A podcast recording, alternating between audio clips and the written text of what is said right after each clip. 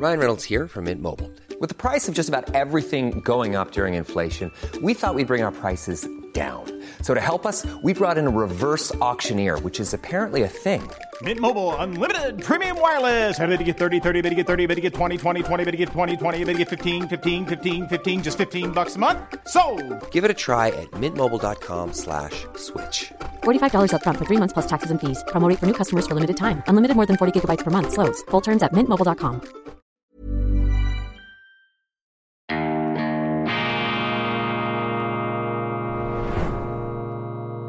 Diese Ausgabe von Weltwoche Daily wird Ihnen präsentiert von Kibun, dem Schweizer Pionier für gesundes Gehen und Stehen. Grüezi miteinander, ganz herzlich willkommen und einen wunderschönen guten Morgen. Trotz allem, meine sehr verehrten Damen und Herren, liebe Freunde, ich war noch nie so froh, Sie begrüßen zu dürfen zur internationalen Ausgabe von Weltwoche Daily, die andere Sicht, wie heute am Montag, dem 20. März 2000 23. Das ist mein Lichtblick des Tages. Das ist mein Rettungsanker. Sie sind meine Rettung. Sie sind meine Anlaufstation, meine Klagemauer, meine Therapiegruppe, meine Beichtväter und Beichtmütter. Sie sind die dargebotene Hand für mich und äh, ich danke Ihnen, dass ich mein Leid, meinen Frust, mein Unbehagen, meine Empörung heute mit Ihnen teilen kann. Ich habe es bereits ein bisschen getan in der schweizerischen Sendung. Dort habe ich in einer nicht mehr enden wollenden Fuchsteufelswilden Tirade meinen Frust hier geballt konzentriert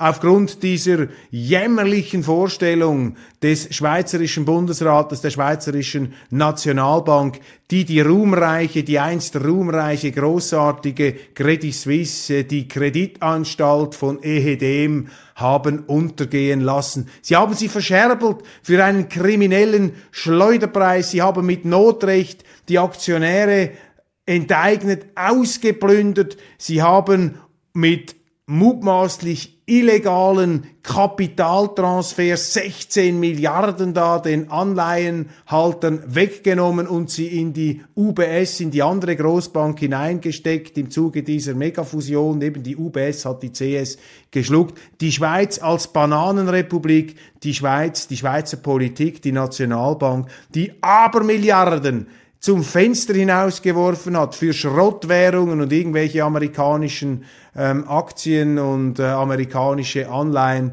Diese Nationalbank hat nicht den Mut, sie hat nicht das Rückgrat, die Credit Suisse, diesen Inbegriff des Schweizer Finanzplatzes zu retten, zu stützen in einer turbulenten Phase, die bezeichnenderweise ausgegangen ist von den Amerikanern. Warum ist sie von den Amerikanern ausgegangen? Weil sie die Zinsen anheben mussten aufgrund ihrer verantwortungslosen Schuldenpolitik. Und dann ist eine stümperhaft geführte Bank im Silicon Valley ähm, in existenzielle Nöte geraten. Die Amerikaner haben natürlich diese Schrottbank sofort gerettet und sich dahinter gestellt. Und das waren die Schockwellen, die die geschwächte CS da empfindlich getroffen hat. Es gab einen äh, Bankrun, eine Vertrauenskrise, einen Abfluss oder viele Abflüsse von Vermögen, aber die Bankbilanz war eigentlich solide, der Wert der Bank ist eigentlich da und umso unverständlicher ist es, dass die Schweizer Behörden, die Nationalbank, die eben so viel Schrottgeld da zum Fenster rausgeknallt hat, dass die nicht einfach hingestanden ist und gesagt hat, so fertig jetzt,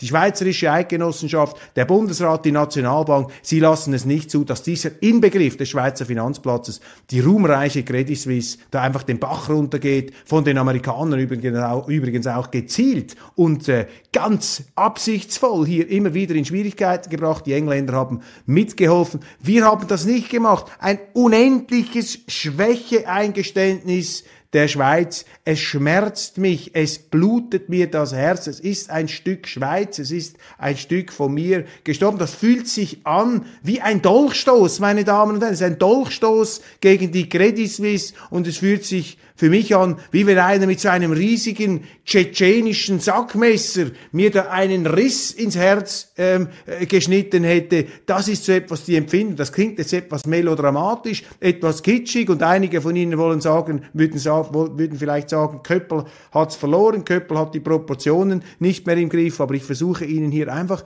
authentisch, einigermaßen authentisch und spontan ähm, darzulegen, wie es mir geht. Und jetzt können Sie sich vorstellen, dass mich das natürlich extrem erleichtert, dass ich mir hier diese Sorgen von der Seele re äh, reden kann und dass ich äh, in der Annahme, dass mir vielleicht sogar jemand dabei zuhört, diese Sorgen mit Ihnen teilen kann. Ein ganz finsterer Tag für die Schweiz. Fürchterlich. Ausführlich spreche ich darüber natürlich in der schweizerischen ähm, Sendung. Dort widme ich mich schwerpunktmäßig diesem Fall nicht mehr enden wollen. Also eine wirklich wutentbrannte Tirade, eine Wutbürgerrede, Ausfluss eines verletzten, eines verletzten patriotischen Herzens. Aber Sie, ich weiß es, Sie haben Verständnis für das. Sie können da mitempfinden. Sie sehen es vielleicht sogar ganz ähnlich. Die großen Profiteure natürlich jetzt wieder die Amerikaner, die Amerikaner, die hinter jeder Finanzkrise stecken. Ich meine, es ist unglaublich. Und wir sind ja in einem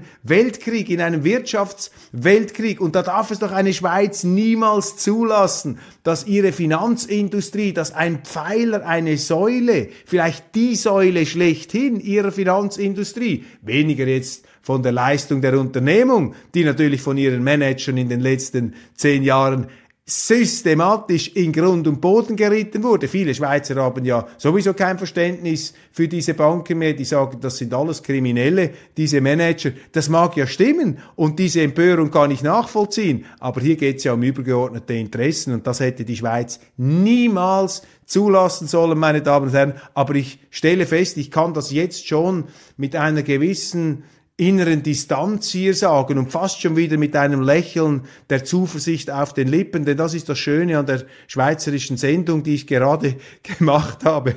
Ich habe mich dann aus dem Tal der Tränen, aus dem Tal der Wut, habe ich mich hier wieder in die Zuversicht hineingehebelt. Das dauerte allerdings fast 40 Minuten, bis ich den Lichtblick wieder ge gepackt habe. Also auch eine Geisterbahnfahrt des Köppel hier durch die Abgründe der äh, schweizerischen Suizidalmentalität da in diesem schwarzen Loch der Selbstpreisgabe unserer Politik, der Schweizvergessenheit und Heimatmüdigkeit. Und wissen Sie, ich könnte ja diese Brandrede auch über Deutschland halten, aber ich bin ja gegenüber Deutschland von unendlichem Verständnis und Wohlwollen beseelt. Ich bin viel kritischer der Schweiz gegenüber eingestellt als 25 Prozent Deutscher. Neige ich natürlich ähm, bei Ihnen dann immer nur das Positive zu sehen, weil Sie haben ja genügend Leute, die da mit dem Flammenwerfer und mit der Kettensäge auf Deutschland herumhämmern und herumhacken und herumstampfen. Deshalb äh, sehe ich es als meine Aufgabe, hier auch in dieser Sendung immer auch etwas Zuversicht zu verbreiten. Also jetzt wirklich für mich noch nie ähm, so akut wie diesmal Weltwoche Daily als ähm, Therapie für den Moderator. Ich bin hier meine eigene Therapiegruppe in der Annahme, dass Sie Anteil nehmen da draußen und ähm, ich danke Ihnen von ganzem Herzen dafür. Also Bund und Nationalbank retten die Credit Suisse. Nein, sie lassen sie eben fallen. Die NZZ schreibt, sie retten sie. Nein, sie lassen sie fallen, sie lassen sie abstürzen, sie lassen sie untergehen, sie verscherbeln sie, Enteignung der Aktionäre. 70 Rappen bekommen sie danach faktisch für eine Aktie. Ähm, die äh, Saudis, da dieser große Fonds, der sich eingekauft hat, der hat ja noch vier Franken bezahlt. Andere, die viel mehr bezahlt haben, die sind faktisch ausgeplündert worden. Mit Notrecht, mit der Brechstange des Notrechts hat man es gemacht. Und dann eben noch diese sogenannten Wandelanleihen. Das ist alles etwas kompliziert. Diese Banken haben ja so komplexere Kapitalstrukturen und ein Teil davon sind eben diese Wandelanleihen, diese Bonds, die da ausgegeben werden. Da können Sie kaufen, bekommen Sie auch Zinsen dafür. Und, äh, aber in einem Fall der äh, Zahlungsunfähigkeit werden diese Bonds dann sofort in Eigenkapital umgewandelt. Das heißt, die, die das gekauft haben, die verlieren alles. Und jetzt sind also 16 Milliarden sind da sofort weggenommen worden, diesen Anleihenbesitzern. Und das halte ich für äh, an der Grenze der Legalität. Die wurden jetzt äh, offensichtlich gleich der UBS, die diese CS übernommen hat, der anderen Schweizer Großbank, zugeschoben. Und ich glaube, das ist nicht in Ordnung. Das darf man nicht ähm, machen. Erneut also nach der äh, UBS äh, wird eine zweite Schweizer Großbank hier in Schwierigkeiten mit staatlicher äh, Beihilfe sozusagen ja, abgewickelt. Jetzt in diesem Fall bei der UBS hat man ja geholfen. Das ist für mich unverständlich, weil bei der UBS damals, da war die Bilanz im Eimer. Die haben unglaubliche Bilanzfehler gemacht. Die haben die falschen ähm, Sachen gekauft da in Amerika, also Schrottanleihen und Gammelfleischpapiere im Bereich des Immobiliensektors und die hatten wirklich ein Bilanzproblem. Die Credit Suisse hat nach Auffassung der ähm, Regulatoren kein Bilanzproblem, sondern ein Liquiditäts- und ein Vertrauensproblem. Und deshalb argumentiere ich auf Weltwoche Daily Schweiz, dass der Bundesrat und auch die Nationalbank problemlos, man hätte auch das Geld gehabt, man hätte sich hinstellen können, sagen können, die Bank ist solide, was die Bilanz angeht, sie haben noch Altlasten zu bewältigen, sie brauchen Zeit, wir haben das volle Vertrauen, wir stellen uns hin. Man muss die Fähigkeit haben, sich hinzustellen. Man muss die Fähigkeit haben, Solidarität zu zeigen, Loyalität zu üben mit der eigenen Finanzindustrie. Da müssen Sie es auch aushalten, dass es dann irgendwelche linken oder sonstigen Populisten gibt, die quasi den Kapitalismus sowieso und die Banken abschaffen und abwracken wollen und die gefangen sind in ihrer Vergeltungssehnsucht gegenüber diesen, ja, ich kann es ja verstehen, Abzockermanagern, diesen Managersozialisten, die die Aktionäre enteignet haben, um die eigenen Taschen zu füllen. Ja, natürlich, das ist eine Scheinelite, die sich da vergoldet hat. Ich kann jeden verstehen, der da null Verständnis und größte Empörung empfindet. Natürlich, selbstverständlich, aber das ist mein Appell hier, es geht eben um übergeordnete nationale Interessen. Und das ist das ganz große Tabu. Unsere Politiker haben verlernt, nationale Interessen nach vorne zu bringen. Das muss ich Ihnen ja nicht erzählen in Deutschland. Da ist ja nationale Interesse, das ist ja geradezu verböhnt. Ihre Regierung macht das Gegenteil, das ist ein Ausverkauf deutscher Interessen da am Nasenring, am Gängelband der Amerikaner, wie so ein Pudel. Ähm, äh, hüpfen die da hinterher, lassen sie sich von den Amerikanern die Agenda diktieren. Aber das ist ja auch kein Wunder, meine Damen und Herren, wenn sie über Jahrzehnte in Deutschland ihre Rüstung vernachlässigen, ihre, ihre Selbstverteidigung vernachlässigen, wenn sie da den Sozialstaat ausbauen und so weiter, ja, dann haben sie, dann haben sie auch keine Muskelkraft in einer kriegerischen Konfliktsituation. Dann können sie nicht auf eigenen Beinen stehen. Und wenn sie dann auch noch Schönwetterkapitäne haben ohne Rückgrat, die sich auch nicht getrauen, da den amerikanischen Freunden in aller Freundschaft auch mal ehrlich zu sagen, sorry, da seid ihr auf dem Irrweg, wenn sie solche Leute nicht haben, ja gut, dann merken sie das wenigstens jetzt und können dann bei den nächsten Wahlen bessere Leute bringen. Das ist die Aufgabe. Also ich könnte natürlich meine Wutbürgerrede auch über Deutschland halten und viele von Ihnen würden das vermutlich begrüßen, aber Sie verstehen mich als äh, Schweizer, als neutraler, wohlwollender Hausgast, ähm, möchte ich da nicht unangenehm auffallen, indem ich mir die Schuhe abputze putze an einem Nachbarland, das ich schätze, an einem Deutschland, das mich seit meiner frühesten Kindheit begleitet, weil meine Großmutter bekanntlich Deutsche war und das ganze deutsche Universum und auch äh, das deutsche äh, Horror- und Gruselkabinett, das ja in der Geschichte sich äh, dann und wann gezeigt hat äh, von seiner schrecklichsten Seite, äh, dass das eben bei uns eine große Rolle gespielt hat. Und ähm, Deutschland hat meinen Respekt, ähm, die Deutschen haben auch meine Bewunderung für viele Errungenschaften und ähm, ja, das Positive muss in dieser Sendung eben auch wie immer wieder nach vorne gestellt werden. Wladimir Putin ist mit einem Haftbefehl behelligt worden des Internationalen Strafgerichts in Den Haag, halte ich für hochgradig fragwürdig diese Entscheidung, die Gerichtshöfe der Moral, das ist das Ende äh, der Unabhängigkeit der Justiz. Das ist ein ganz klar politisches Urteil, das da getroffen wurde. Glaubt ja niemand, dass hier ein ernstzunehmendes juristisches Verfahren vorliegt. Ich meine, die Verteufelung, die Dämonisierung Putins, ob zu Recht oder zu Unrecht, die läuft ja in gleißendster äh, Extremität seit vielen Monaten, seit vielen Jahren eigentlich schon. Und solche Gerichte äh, handeln dann natürlich sozusagen im Auftrag des Zeitgeists, im Auftrag der Politik und bestärken damit natürlich auch alle Vorurteile, die man solchen Institutionen gegenüber hat. Fast schon amüsant, dass die Amerikaner natürlich dieses Urteil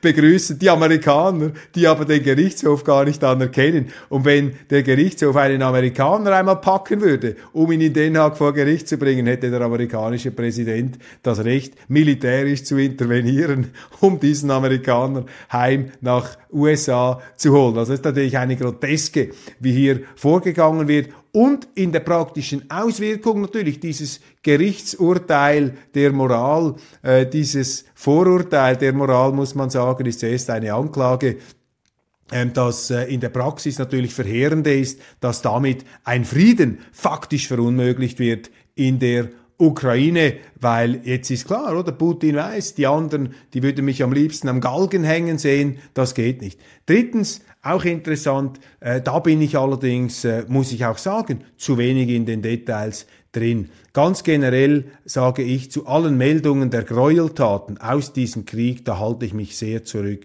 Denn das erste Opfer in jedem Krieg ist die Wahrheit. Und jede ähm, jede Seite hat natürlich ein Interesse, propagandistisch der anderen die schlimmstmöglichen Gräueltaten zu unterstellen. Das ist das Älteste in der Kriegspropaganda. Also wenn uns mal unserer Seite eine Gräueltat passiert, dann ist das natürlich eine schreckliche Ausnahme. Beim anderen ist es aber systematische Kriegsführung. Ich meine, das ist ja schon im Ersten Weltkrieg immer wieder auf allen Schlachtfeldern so praktiziert worden. Schon in der Antike hat man das so gemacht, die Dämonisierung des Gegners zur äh, Aufmunitionierung und moralischen Aufrüttelung auch der eigenen Leute, der Motivierung ist klar. Äh, die Ukraine hat ja hier auch schon Gräueltaten vermeldet, die gar nicht äh, passiert sind. Eine Menschenrechtsbeauftragte der Ukraine wurde sogar vom ukrainischen Parlament abgesetzt, weil sie dermaßen grotesken Unsinn erzählt hat. Also hier müssen Sie vorsichtig bleiben. Und ganz wichtig, ganz wichtig, das heißt nicht, dass man irgendwie abstreitet, dass es solche, solche Gräueltaten gibt. Ganz im Gegenteil.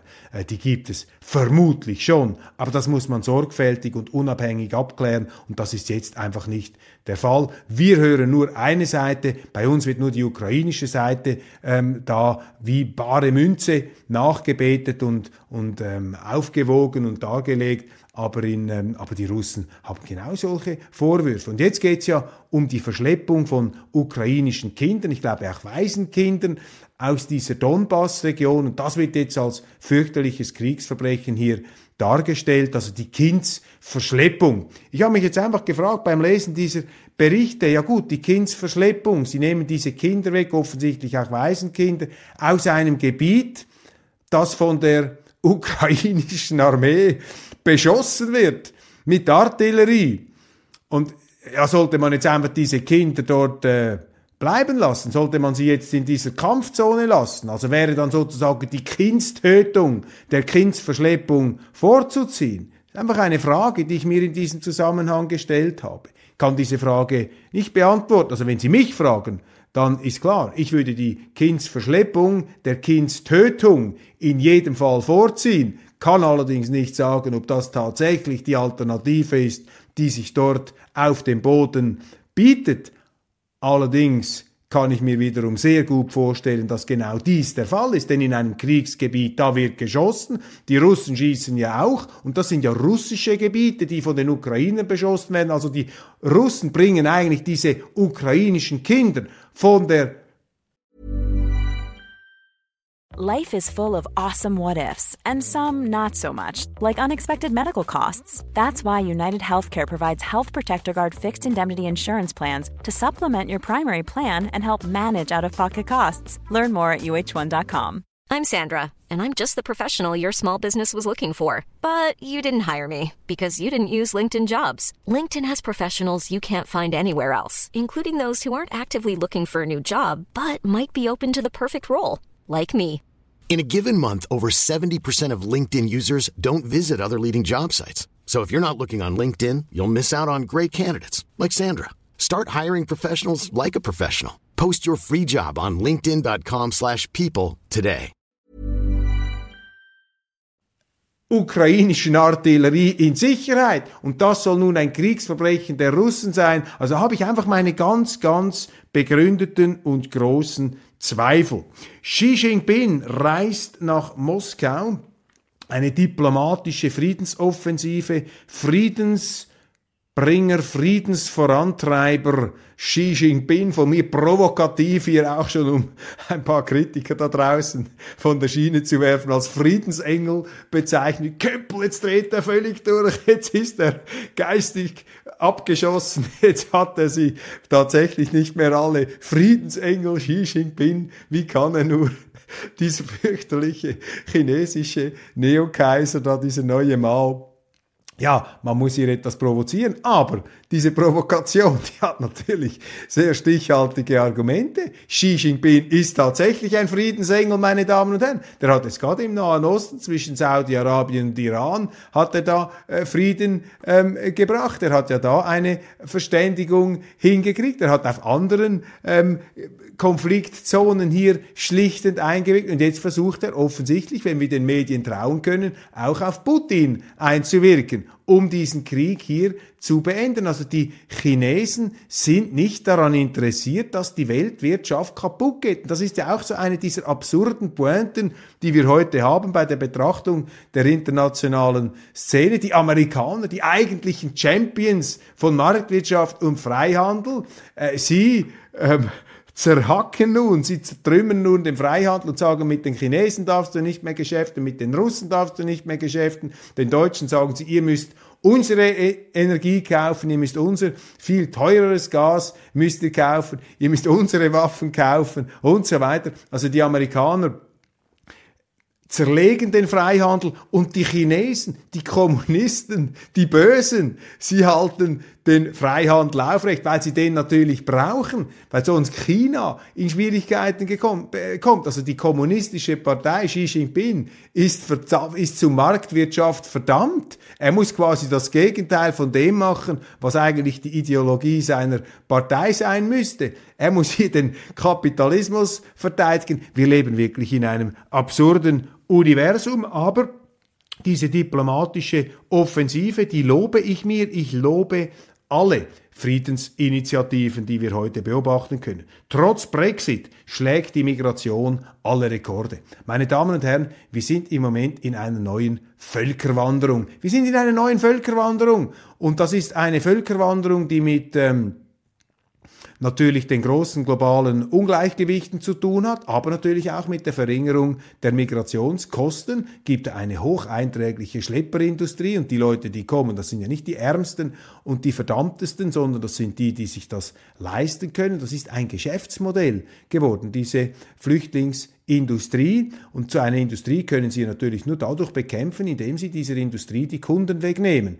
Also die müssen ganz konsequent zurückschaffen. Wenn diese illegale Schlepperindustrie Leute zu Ihnen bringt, müssen Sie diese Leute sofort konsequent zurückschaffen. Nur so können Sie diese Industrie trockenlegen. Und diese Bereitschaft fehlt natürlich bei unseren Gutmenschen und Schönwetterpolitikern. Und in Großbritannien schießt das jetzt auch senkrecht nach oben. Das widerlegt etwas die These, die Sie in den deutschen Zeitungen lesen können, dass Großbritannien so aus dem letzten Loch pfeift, geradezu zusammenbricht. Offensichtlich hält sich der Zusammenbruch in Grenzen, sonst würden nicht so viele Leute nach Großbritannien strömen. Aber das ist ein Sinnbild unserer Zeit. Und ähm, Thilo Sarrazin, der von mir hochgeschätzte Weltwoche-Kolumnist und eben auch Migrationsexperte, der hat mal gesagt, eigentlich müsste Europa wieder einen Limes bauen, also eine Grenzmauer. Ein Limes sei zwar nicht äh, äh, das höchste aller Gefühle, aber der Limes habe immerhin dem Römischen Reich über ein paar hundert Jahre ähm, Frieden und auch eine gewisse Verschonung von diesen ähm, Migrationswellen ähm, gebracht. Ja, die Schweizer Großbank UBS, ich überblicke hier noch etwas die deutschen Medien von heute Morgen, was da passiert. Ja, das beschäftigt natürlich auch, ist so etwas die Headline News. Bisschen schadenfreudig da auch die Frankfurter Allgemeine, ja, da diese Gnomen am Paradeplatz. Ja, die Credit Suisse, das war sozusagen das Hauptquartier der Gnomen von Zürich. Jetzt jubeln natürlich die Gnomen aus den Medien, die da immer äh, Freude gehabt haben, wenn es in der Schweiz äh, nicht so gut läuft. Dieser Neidreflex wird jetzt auch wieder aktiviert. Ähm, wir haben noch ein BRICS-Treffen, also diese BRICS-Staaten, Brasilien, Russland, Indien, äh, China, und so weiter. Äh, dieses äh, BRICS-Treffen, Südafrika gehört auch noch dazu. Und äh, da muss man auch wieder sehen bezüglich dieses Haftbefehls, man ist da noch etwas vorsichtig, ob man das wirklich vollstrecken will, also umsetzen will. Die Welt teilt sich gerade, was ich fatal finde. Äh, wir müssen versuchen, die Welt wieder näher zusammen zu führen. Die Medien natürlich äh, voller Lob für dieses starke Signal aus Den Haag. Für mich ist das kein starkes Signal, ist einfach Ausdruck dieser Moralisierung, die wir da ähm, hatten. Ungerecht und haben. Ungerecht und unbrauchbar. SPD-Ministerpräsidenten wenden sich gegen Habecks Pläne. Da muss man ganz klar sehen, meine Damen und Herren.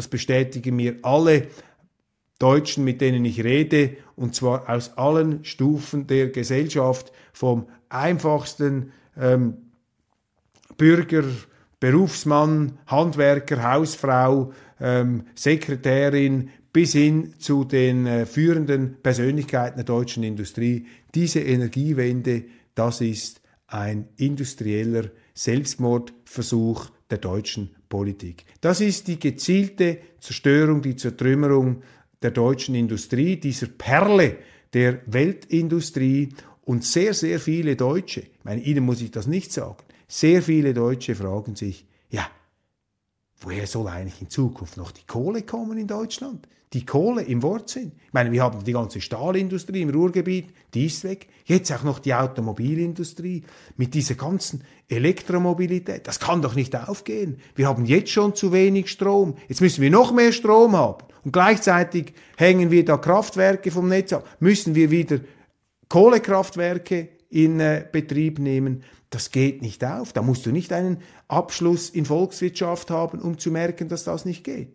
Und äh, wenn sich dann Politiker wie eine Frau von der Leyen oder ein Herr Scholz hinstellen, Herr Scholz, der ja ähm, die Gnade des schnellen Vergessens kennt, wenn diese Politiker kommen und sagen, wir machen mit 500 Milliarden investieren wir uns in ein grünes Nirvana. Investieren, auch interessant. Was heißt da investieren? Nein, sie nehmen ihnen das Geld weg oder ihren Kindern durch Schulden und pumpen das in planwirtschaftliche grüne Landschaften hinein, die sich dann allesamt vielleicht einmal sehr bald als äh, Wüsten entpuppen werden.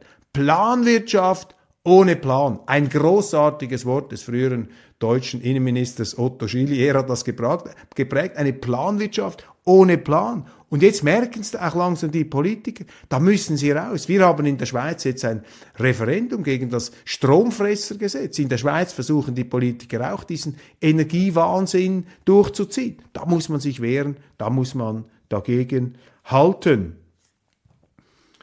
AfD liegt in neuer Umfrage knapp vor den Grünen. Im Oktober 2018 lag die AfD in einer INSA-Umfrage zum letzten Mal vor den Grünen bis zu diesem Sonntag. Die Union bleibt trotz leichten Verlusten mit großem Vorsprung stärkste politische Kraft in Deutschland. Ich habe letzte Woche mir mal das Morgenfernsehen angeschaut. Da sind auch solche ARD, ZDF, da sind auch solche Ranglisten und Umfragen gekommen. Ist mir aufgefallen. Da haben sie gesagt, ja, Nummer eins ist äh, CDU, Nummer zwei ist äh, sind, äh, ist, was sind das heißt, die SPD, glaube ich, immer noch.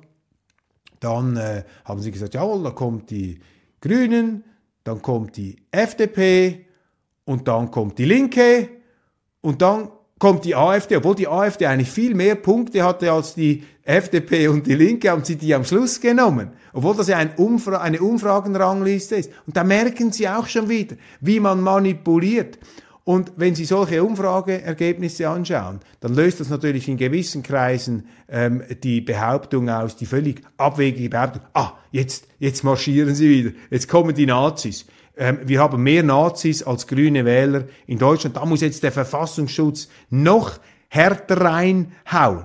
Und wissen Sie, ich meine, schauen Sie sich das einmal an trotz Verfassungsschutzverfolgung, trotz systematischer Verleumdung und ja auch zum Teil Selbstverbrennungs ähm, äh, und ähm, auch äh, vollendeten Versuchen einzelner AfD-Abgeordneter, ihren äh, Gegnern auch noch den Gefallen tun, zur selbsterfüllenden Prophezeiung zu werden äh, durch äh, Dummheiten, die sie von sich geben etc die Misstrauen erzeugen um diese Partei, die ja sowieso von allen Seiten verteufelt wird. Aber wenn Sie solche Umfrageresultate haben, in diesem gesellschaftlichen Klima, also meine, dann muss man schon irgendwann mal äh, zur Einsicht kommen, dass man in Deutschland in einer Demokratie lebt und dass man einfach eine Opposition, die einem jetzt nun nicht passen mag, dass man die nicht einfach pauschal zu Nazis erklären kann. Weil wenn Sie das machen, wenn Sie als Establishment in einer Demokratie jede Opposition, die Ihnen nicht passt, als Faschisten, als Nazi, als Linksterroristen, als Linkskommunisten bezeichnen,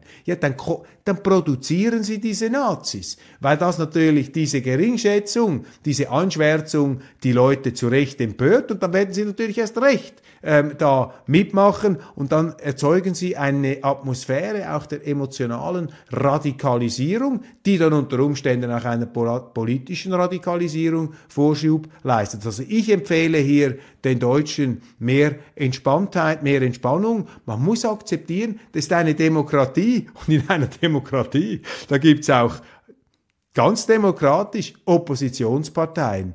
Und Demokratie heißt nicht Konsens. In Deutschland glauben viele Politiker oder wollen es ihnen einreden. Demokratie heißt Konsens. Ja, Demokratie heißt schon auch Konsens. Demokratie ist der Konsens darüber, dass wir akzeptieren, dass es demokratische Vielfalt gibt und dass auch gestritten wird und dass zum Teil auch die Gürtellinie unterschritten wird in diesen Auseinandersetzungen. Das müssen Sie aushalten, das müssen Sie tolerieren, solange das nicht in den justiziablen Bereich der Verleumdung und so hineingeht. Ich halte gar nichts davon, von dieser Zensur, von dieser sprachpolizeilichen Desinfizierungsstrategie, die da immer wieder in Anschlag gebracht wird. Ich bin ein großer Verfechter und Befürworter der demokratischen Vielfalt und die AfD, die eben mehr Substanz hat als die Medien und ihre Gegner, ihnen da permanent einzuhämmern versuchen. Diese AfD, wenn sie es schlau macht, wenn sie es gut macht, wenn sie es auch mal noch fertig bringen sollte, eine konstruktive Vision für Deutschland zu bringen. Nicht einfach nur mit dem Flammenwerfer das politische Personal, wie virtuos auch immer, in Grund und Boden da hinein zu äh, argumentieren und rhetorisch herunterzustampfen und in äh, Flammen aufgehen zu lassen. Wenn es ihnen gelingt, hier auch noch eine positive ähm, Vision zu bringen. Also zuerst die Hölle der politischen Wirklichkeit der Gegner darstellen, aber dann müssen sie irgendwann auch das eigene Nirvana, das Paradies den Leuten zeigen. Das ist jetzt etwas die blumige Politikersprache, die Übertreibung, aber darum geht's. Sie müssen ja in der Politik immer versuchen, das, was der Gegner macht, das muss, das ist der Abgrund und das, was ich mache, das ist der Himmel, das ist die Hölle, das ist der Himmel, das ist so etwas das einfache äh, Strickrezept der äh, politischen Rhetorik, das immer wieder gemacht wird. Das müssen sie machen. Und die AfD meines Erachtens allzu sehr in der äh, minutiösen Beschreibung und Ausgestaltung, Zelebrierung geradezu des Negativen. Das zumindest der Eindruck, wie es sich bei mir hier in der Schweiz mitteilt. Wenn man natürlich näher dran ist, sieht man das vielleicht auch etwas differenzierter. Streit um Verbrenner aus. Umweltministerin Lemke pocht auf rasche Einigung. Hört auf, den Verbrenner verbieten zu wollen. Ich fahre ein Dieselauto. Der Dieselmotor ist eine der allergrößten Errungenschaften der deutschen Automobilindustrie. Dieser Dieselmotor ist von den Amerikanern systematisch kaputt gemacht worden. Die Deutschen haben da noch mitgeholfen durch, durch äh, Bescheißereien und, und Betrügereien da im Bereich der Grenzwertmessungen. Da haben sie geschflunkert und geschummelt. Das ist nicht in Ordnung, aber dahinter steckt natürlich erneut Wirtschaftsimperialismus der Amerikaner und man muss sich heute verteidigen. Was für die Schweiz die Finanzindustrie ist, ist für Deutschland die Automobilindustrie. Die dürfen sie sich nicht, aber ich fürchte, es ist auch schon zu spät, die dürfen sie sich nicht aus der Hand schlagen lassen. Auf keinen Fall. In einer spanischen Zeitung habe ich gesehen, die macht sich lustig über die Credit Suisse, weil der Chef einer äh, Bankabteilung ein Transgender-Mann ist, der in Frauenkleidern auftritt. Und das wird hier als Metapher für einen irregeleiteten ähm, Kurs gewertet. Dann das Portal Journalistenwatch meldet Eine grünen Nationalrätin aus der Schweiz will Klimaleugnung wie Rassismus bestrafen. Ich zitiere, was die grünen Klimajakobiner mit jenen Vorhaben, die ihrer Erzählweise von menschengemachten Klimawandel nicht folgen wollen, das zeigt in der Schweiz die grüne Nationalrätin Valentin Python in ebenso erschreckender wie deutlicher Art und Weise.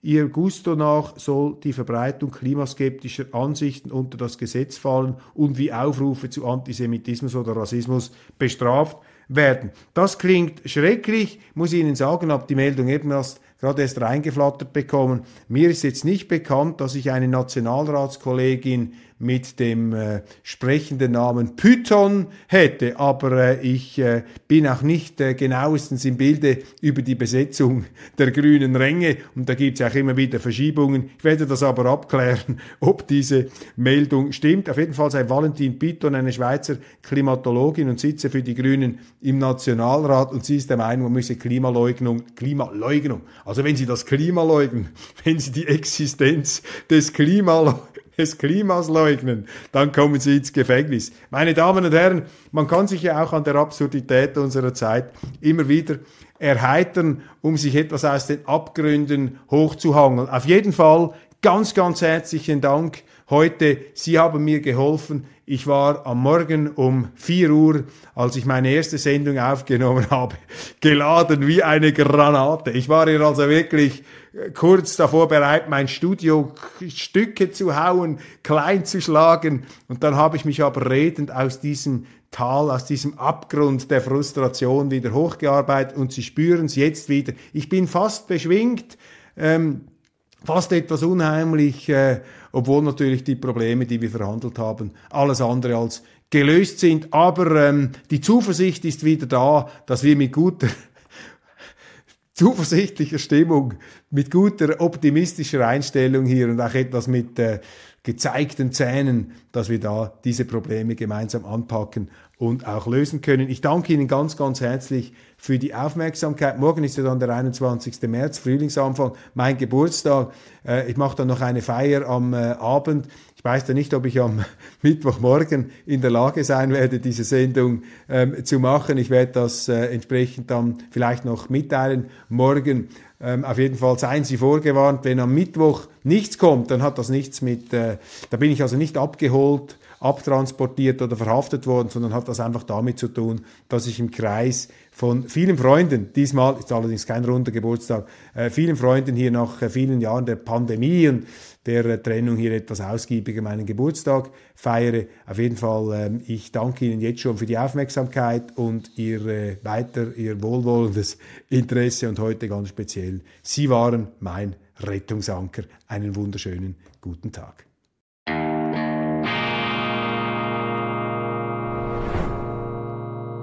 Diese Ausgabe von Weltwoche Daily wird Ihnen präsentiert von Kibun, dem Schweizer Pionier für gesundes Gehen und Stehen.